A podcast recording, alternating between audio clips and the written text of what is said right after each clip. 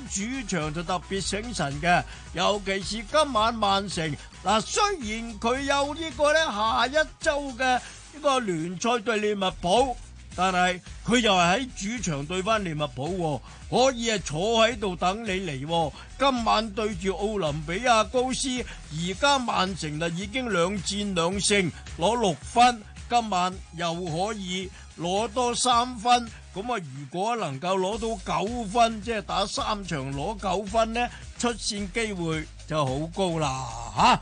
咁啊至於巴黎網球大師賽，斯力同埋畢士達都分別喺第一圈能夠過關喎。嗱，冠中冠桌球錦標賽，丁俊暉論盡喎。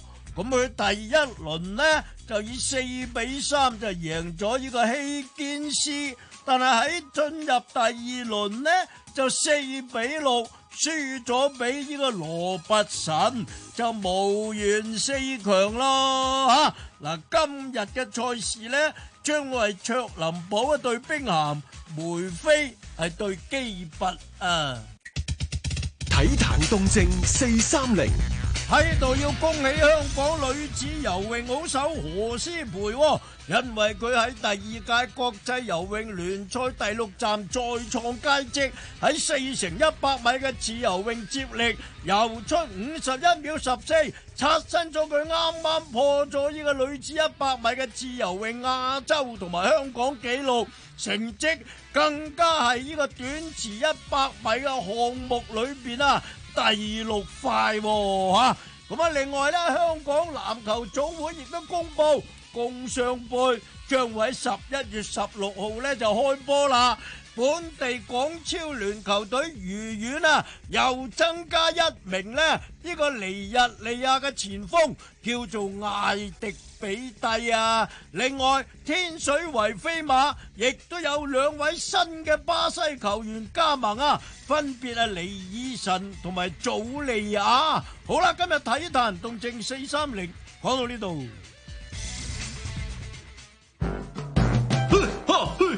喂，阿恒，你喺度做咩啊？今個星期嘅嘉賓，佢自小習武，識得詠春、洪拳、大聖劈掛，而家仲教埋泰拳添，唔練定點得啊？劉生，你使唔使登到咁行啊？乜唔係上嚟傾下偈嘅啫嘛？誒、啊香港電台第一台，星期一至五晚八點至十點，劉偉恒、梁禮勤、何亨，仲有我黃澤峰，手下留情。澤峰啊，佢話想同你過兩招啊！唔係啊嘛？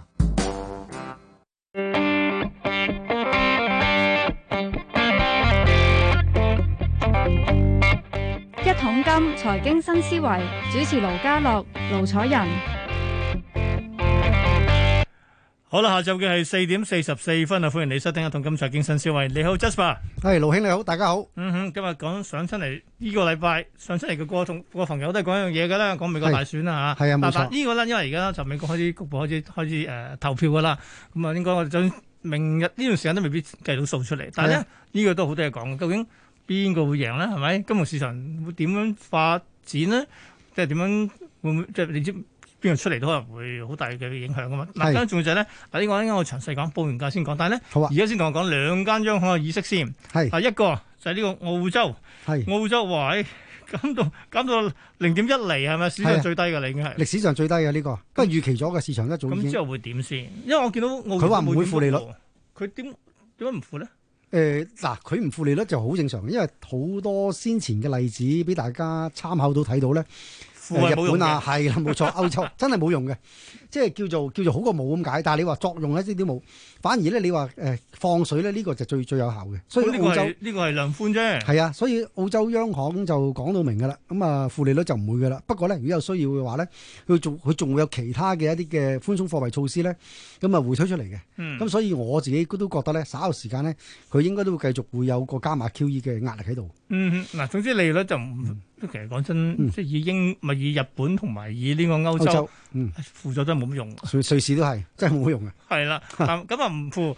咁但係問題嗯就睇翻個澳紙點睇咧？短期裏邊，誒、呃呢、個消息就已經消化，因為佢因為預咗都預咗啦係啦，啊減息啊，誒、QE 誒預咗噶啦。咁但係問題就關鍵咧，後市咧第一就誒、因為佢最個會後聲明都講到明咧，唔想澳洲自升值嘅，想佢貶值嘅。嗯個央行行長洛威講到明，嗯咁啊明講嘅就唔係話咩，咁所以咧佢哋嘅政策嚟緊傾向咧，就唔單止點樣去刺激個經濟，仲要乜嘢咧？及住澳洲紙唔俾佢升，只俾佢跌。咁呢個我咧嗯仲係要一個強調話三嚟緊三年我都唔會加息㗎啦。嚟緊三年唔加息係啦，冇錯，嗯呢、個都係其中一個誒、呃要留意啦。咁所以咧，澳洲紙就算短線哦，所謂預期咗炒作升翻上嚟，咁但係後市咧都係麻煩，嗯，更加麻煩有一樣嘢就係咩咧？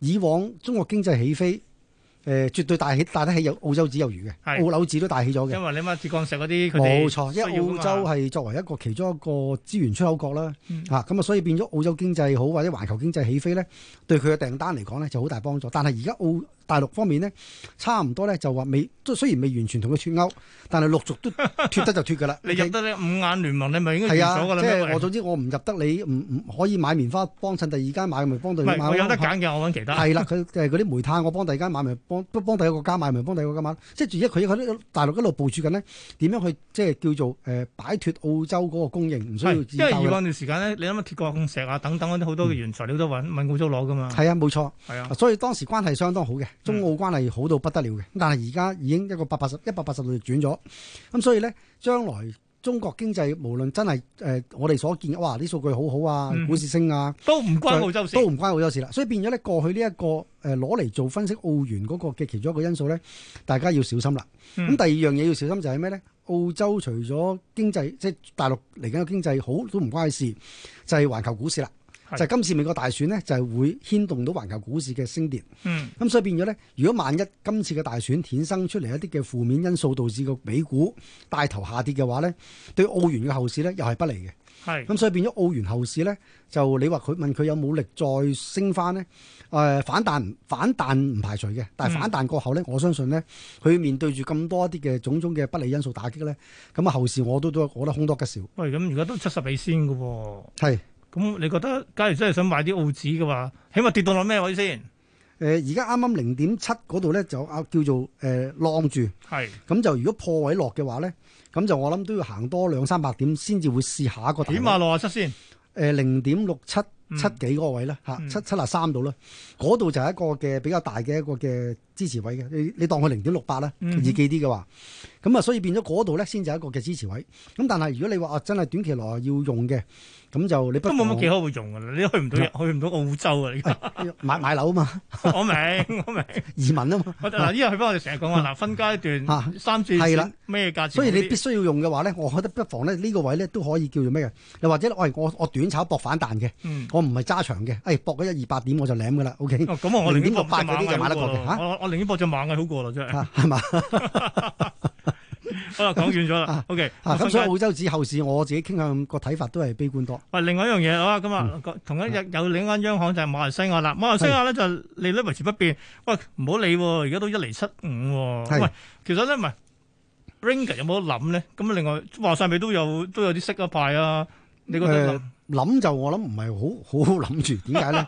因為始終馬來西亞貨幣咧，咁就你話投資價值息口嗰邊，其實你話高誒嗰離幾咁啊，唔係話好吸引。嗯咁啊，最關我我我係關心同埋擔心乜嘢咧？嗯嗱，一旦嗰個美股真係嚟緊咧，誒有有啲震盪翻天覆地嘅係震盪嘅話咧，美金就強啦。嗯哼美金強咧，包括馬馬幣好乜嘢非美貨幣都好啦，都會受壓。嗯美金強咧，當中如果萬一嚟緊美金嗰個強咧，唔係短線霎時間一兩日嘅強勢，嗯，原來諗嚟緊美股有排受不利因素打擊，有排跌嘅話咧，係可能會跌一年半載嘅話咧，哇咁變咗咧美金一強起上嚟咧，對啲新興市場國家嘅貨幣咧個打擊係最大嘅。嗯咁所以變咗咧，馬來西亞啊就無啊謂，因為我我一厘幾而博啲啦，係咪先？搏呢個咁大嘅風險，冇錯。嗯因為而家我哋感受 感受到咧，嗰股嗰股大戰 咧，即係係係一個不安嘅大戰嚟嘅。嗯唔係唔係，哇正啊！哇嚟緊我哋迎接牛股市嘅牛市啊，大升浪咁樣樣。嗯因為我自己睇翻今次美國大選所衍生嘅一啲嘅波動咧，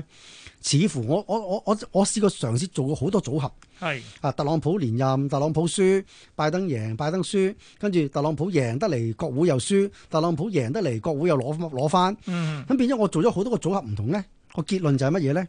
個美股都係跌多嘅。咁 OK 佢傾咗四年啊嘛，已嗱，經仲要嗱，我自己覺得咧，簡單咁講咧，如果你覺得誒嗰、個美股喺咩情況下先有機會叫做誒係、出現嗰個嘅嘅牛市啊，嗯哼，誒誒誒嗰啲不安啊、避險啊，全部嗰啲情緒掃掃掃走晒咧，踢走晒咧，咁就要特朗普贏，係，國會共和黨贏埋。哇！呢個 OK 難啲喎，好啦，過兩關啦要，係啊，第第三關要過乜嘢咧？冇 訴訟，大家願賭服輸，大家握手即即言即和即，你要拜登投降，拜登投降，唔唔唔搞司法覆核。第四要係過四關，冇蘇聯。哦，吓、你你咁多樣嘢出現啦，咁咪美股咪利好咯。嗯哼。就算你哦特朗普贏得喂咁你而嚟，啊家嗯成日講緊啲所謂嘅咩，即係咩 boost rap 啊，即係藍，即係誒共和黨全面贏晒嗰啲，唔係應該講民主黨全面贏晒，個個地方轉晒喎，嗰邊啲嘢係，係啊，所以所以而家現時誒、呃大家無論邊個黨贏都好咧，嗯，對方嘅支持者一定唔順氣嘅。係，啊，所以所以你千祈唔好誤以為咧，喂，特朗普輸佢啲鐵粉先出嚟搞事，唔 係噶。你睇翻四年前，哇大佬，嗯加州直情遊行示威到不得了，仲話要獨立。係，嚇、所以如果今次佢再再連任嘅話咧，哇！嗰啲反特朗普嗰啲情緒咧，而家咧我相信係最高漲。我想舉個手問一問，係有冇機會，有冇可能內戰先？內戰就應該就機會唔大，你話內亂就機會好內大。亂啊，真係亂啊啊，真呢係個內亂，但係你知嘅咧，美國嘅內亂好恐怖噶嘛。係啊 佢唔係同你好似香港咁，誒點啊？唔係即打係晒啲嘢算數啊係啦，打爛啲窗門啦。喂，大佬佢真係攞槍射你噶嘛？嗱即呢係個唔真係係講警察 喎，啊我講啲嗰啲嗰啲嗰啲人民喎，係啊，即係互相嗰啲敵對者喎，嗯。互相都攞啲槍射對方啊嘛會。你聽講話咧，而家美國啊嗯裏邊咧持有槍嘅家庭有億幾個喎，哇！啊真係，假如真係全部揸支都好好大件事嗱，。仲有一班人咧，仲有一班人咧，嗱，除咗一班所謂敵對者去互相即係叫做攻擊攻擊之外咧，仲有一班嘅嗯，就係趁火打劫嗰班暴徒。嗯，其實好多時候咧，我哋見到美國有一啲嘅問題咧，都係嚟自一啲嘅，即係呢啲咁亂咧，其實嚟自一啲趁火打劫因嘅暴為徒。全部啊啊，即係啲我哋煽風點火啊等等。係啦，唔係啊，打爛你玻璃搶嘢嗰啲啊，乘機哦嚇嗰啲啊，我啲都帶埋槍喺身㗎喎嚇。嗰啲嗰啲打爛玻璃，佢乘機乘機搶，佢根本佢唔係兩邊嘅支持者，嗯佢純粹就係想想贏想想去趁火打劫啫嘛。明白。所以嗰啲嘅亂咧，大佬，我哋唔單止見到佢打爛櫥窗啊，搶完你嘢之後間鋪放火燒埋你，係咪先？咁所以變咗呢個咧嘅情況，其實今次美國出現誒、呃大規模動亂嘅機會係好高明白。嚇、啊所以我自己誒、呃大大話話都五廿幾歲人嚇，啊咁啊、雖然誒、呃、讀書嘅時候未未未未做金融啦，但係我無論未做金融好做金融好，我都未見嗰個令咁令我不安嘅美國大選嘅。嗯，我真係我真係不安嘅。我不安嚟自乜嘢咧？哇，大佬嗰啲叫亂啊！OK，真係亂過亂世佳人。OK，即係 正如我話全齋，啊世界喂咁就係南北戰爭啊，就係內戰嚟 嘅。即係所以要咁多樣嘢嘅出現，先至個美股先至有得升哇！嚇。咁、所以變咗我自己，我自己覺得咧，誒、個個個美美股跌，跟嗯住呢一期就美股美金又要搞繼續背馳。美金升嘅話咧，澳洲紙好，其他非美貨幣好咧，都係都係大鑊。唔好所以所以你唔好以為咧，純粹係美國人嘅事。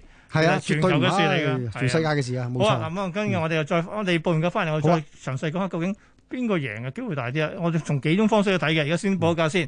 嗱，本港股市咧，琴日升咗三百幾點之後，今日再升過近五百點。嗱，最高嘅時候咧，上過二萬五嘅，係二萬五千零四十八，最後收二萬四千九百三十九，升四百七十九點，升近百分之二。內地亦都全線向好，三大指數升百分之一以上嘅。喺鄰近北亞區，日本放假啦，韓股都唔差喎，升近百分之二，台灣都升百分之一點一喎。歐洲開市暫時見到英法德都 OK 嘅，都升嘅，都升百分之一。咁另外道指期貨亦都升嘅。 至於港股嘅期指咧，啊升近哇七百點，去到二萬五千零二十九點，高啊升百分之二點幾，仲要係高水咧八十九點，成交近十二萬張。國企指數升一百三十四，去到一萬零七十一點，成交又點呢？今日都升近，哇，都差唔多逼近千三億嘅。睇埋恒生科技指數先，恒生科技指數咧今日亦都係升百分之一點七，其餘三十隻成分股有廿二隻升，都唔及藍籌，藍籌仲勁，五十隻裏邊有四十七隻升。好啦，咁、我哋又睇睇十大股份排第一位嘅騰訊跌咗三個半，收五百九十八；排第二美團升個四，去到二百九十六。吉利汽車勁喎，琴日升完之後，今日再升半成，埋單十九蚊零八，升咗一蚊。阿里巴巴都升兩蚊，報二百九十九個八。小米升一毫，報廿二個二。舜宇光學升咗十個二，去到一百四十一，都升近百分之八嘅。中啊呢、個中芯升咗一蚊零五，去到廿三個八毫半，都升近半成。友邦升四個六，去到七十七個九毫半，都升百分之六。港交所升三個六，報一百啊報三百七十八。跟住咧係比亞迪，佢曾經創新高去到一百七十七個九，臨尾落翻嚟一百七十個三，跌三個四，跌近百分之二嘅。好啦，咁啊，Jasper，我又真係簡單學先啦。而家究竟咧，你覺得邊個贏？雖然你想做好多個唔同嘅假設，嗯但係咧嗱，我哋通常就係嗱民調咧，民調就話民調就話應該係阿拜登贏噶嘛，但係係四年前佢扇咗我哋一鑊勁嘅，所以係 大家都話好堅勁唔啲，堅㗎？係好啦金添啊！但但咧，梗係你睇翻幾幾幾年兩年前嘅時候咧，嗰陣時咧，米高啊 j o 啊米高摩爾曾經拍咗套戲就話咧，點解當年咧投票民民意明明話希拉里贏，最後會輸咧？因為原來咧佢哋話咧民主黨嘅鐵粉咧覺得，喂你第一步初選嘅時候明明係桑德斯嚟噶嘛，啲係臨尾變晒做啊希拉里咁，即係你點啊？即係咁叫民主啊！所以佢哋全部有成三千幾萬嘅票係冇投到嘅。係咁結果咧，此消彼長嘅話啦，就俾阿特朗普入咗去啦，爭少少嘅啫，其實都係。係啊但去到今年嘅話，痛定思痛啦喎。咁、嗱，你睇翻 Joe Biden 出嚟咧，係經過即係初選做晒所有嘢，全部過五關斬六將，嗯最後揀咗佢。咁亦都揀埋呢個 Plan B 啦，揾埋阿何錦麗出嚟啦。嗯咁而家咧，劉正信應該誒、呃都 OK 啦。你相你相信當年有啲唔投票嘅都翻嚟投票啦。咁啊，更加重要就係、其實我哋原先諗話特朗普。佢一年前咧，我諗大概應該上年去到二誒二零一九年尾嘅時候咧，大家都覺得哇份佢份工佢份成績表贏晒㗎啦，嗯股市又升，經濟又好轉，跟住仲要話喺外交層面又贏幾幾條嗯街添，理論上冇一個人贏到佢。點知今年發生咧疫情，係仲要加埋呢個嘅黑人種種問題，係咁呢兩個係咪真係可以致命令到佢會輸先？嗯但但睇翻啊嗱呢個你講你講下你睇法先啊。原本係嘅，原本我都好認同頭先你呢個講法嘅，但係自從阿拜登嗰啲嘅醜聞出咗嚟之後咧。嗯，基本上咧係有逆轉嘅嚇係。拜登個民民望咧明顯係落咗嘅，阿特朗普支持到你都係升翻嘅。咁、嗯所以咧我自己覺得咧，而家咧誒中肯啲講咧，其實其實大家係均勢即係五啊波咯喎，嘅，五波嘅係五波之爭嘅。今日就死啦，即係冇可能大比到壓壓到對方喎。嗱，啊但係五波得嚟咧，但係如果你睇翻特朗普四年前嘅往績咧，嗯，佢喺落後嘅情況佢都贏到希拉里，咁即係話喂五波。咁啊更加有機會啦！其實上四年前嘅民調咧，你可以話佢準又得，話佢唔準又得。點解咧？確實希拉里嘅誒、個人嘅票數係贏特朗普嘅喎。係 O K，但係咧咩美國人係玩玩呢個選舉人票噶嘛，係啊，總之呢個州邊嚇嗯邊個黨贏就贏晒。係啦，所以變咗咧就特朗普因為輸咗嗰個人投票，但係就贏咗選舉人票而係啊贏到嘅，咁所以四年前呢一幕會唔會今年再出現咧？我覺得絕對有機會喎，喂，但係我有嚇好多時候參考翻啲所謂博彩公司咧。係佢而家出個 pool 咧，喂，留意到啦。咁理論上咧，大熱嘅仍然都係拜登拜登一係點五倍咁上下，即係買嗯一蚊美金嘅話咧，佢賠一點五俾你。係特朗普係二點六喎，係即買係得話過啊特朗普，絕對買得過，真 係即係話佢贏嘅話咧，先賠二點幾俾你。啊嗱，似乎就係一個熱一個冷啦。但係問題係我諗一樣嘢就係喺博彩公司裏邊，佢會出呢個盤口係佢考慮咩咧？真係佢覺得假講真，梗係一賠一點五嘅話咧，即係其實拜登當然都要都要賠好多嘅喎。咁不係如啊你不如喺嗰個特朗普嗰邊殺人呢個我哋叫咩操守不特及？朗普贏佢先至殺殺得係殺啊，得先金殺得啊！金啊，會係 所以會會唔會真係會咁樣㗎？啊，所以所以會，所以好多時候我哋誒、呃美國嘅民調咧，我諗大家真係攞嚟參考好啦，咁啊唔可以盡信嘅。嗯咁啊，仲有一樣嘢就係咩咧？就正如你頭先話齋，上次其實阿桑德斯落敗啊，即係代表唔到民主黨，佢搞到好多人氣憤唔去投票。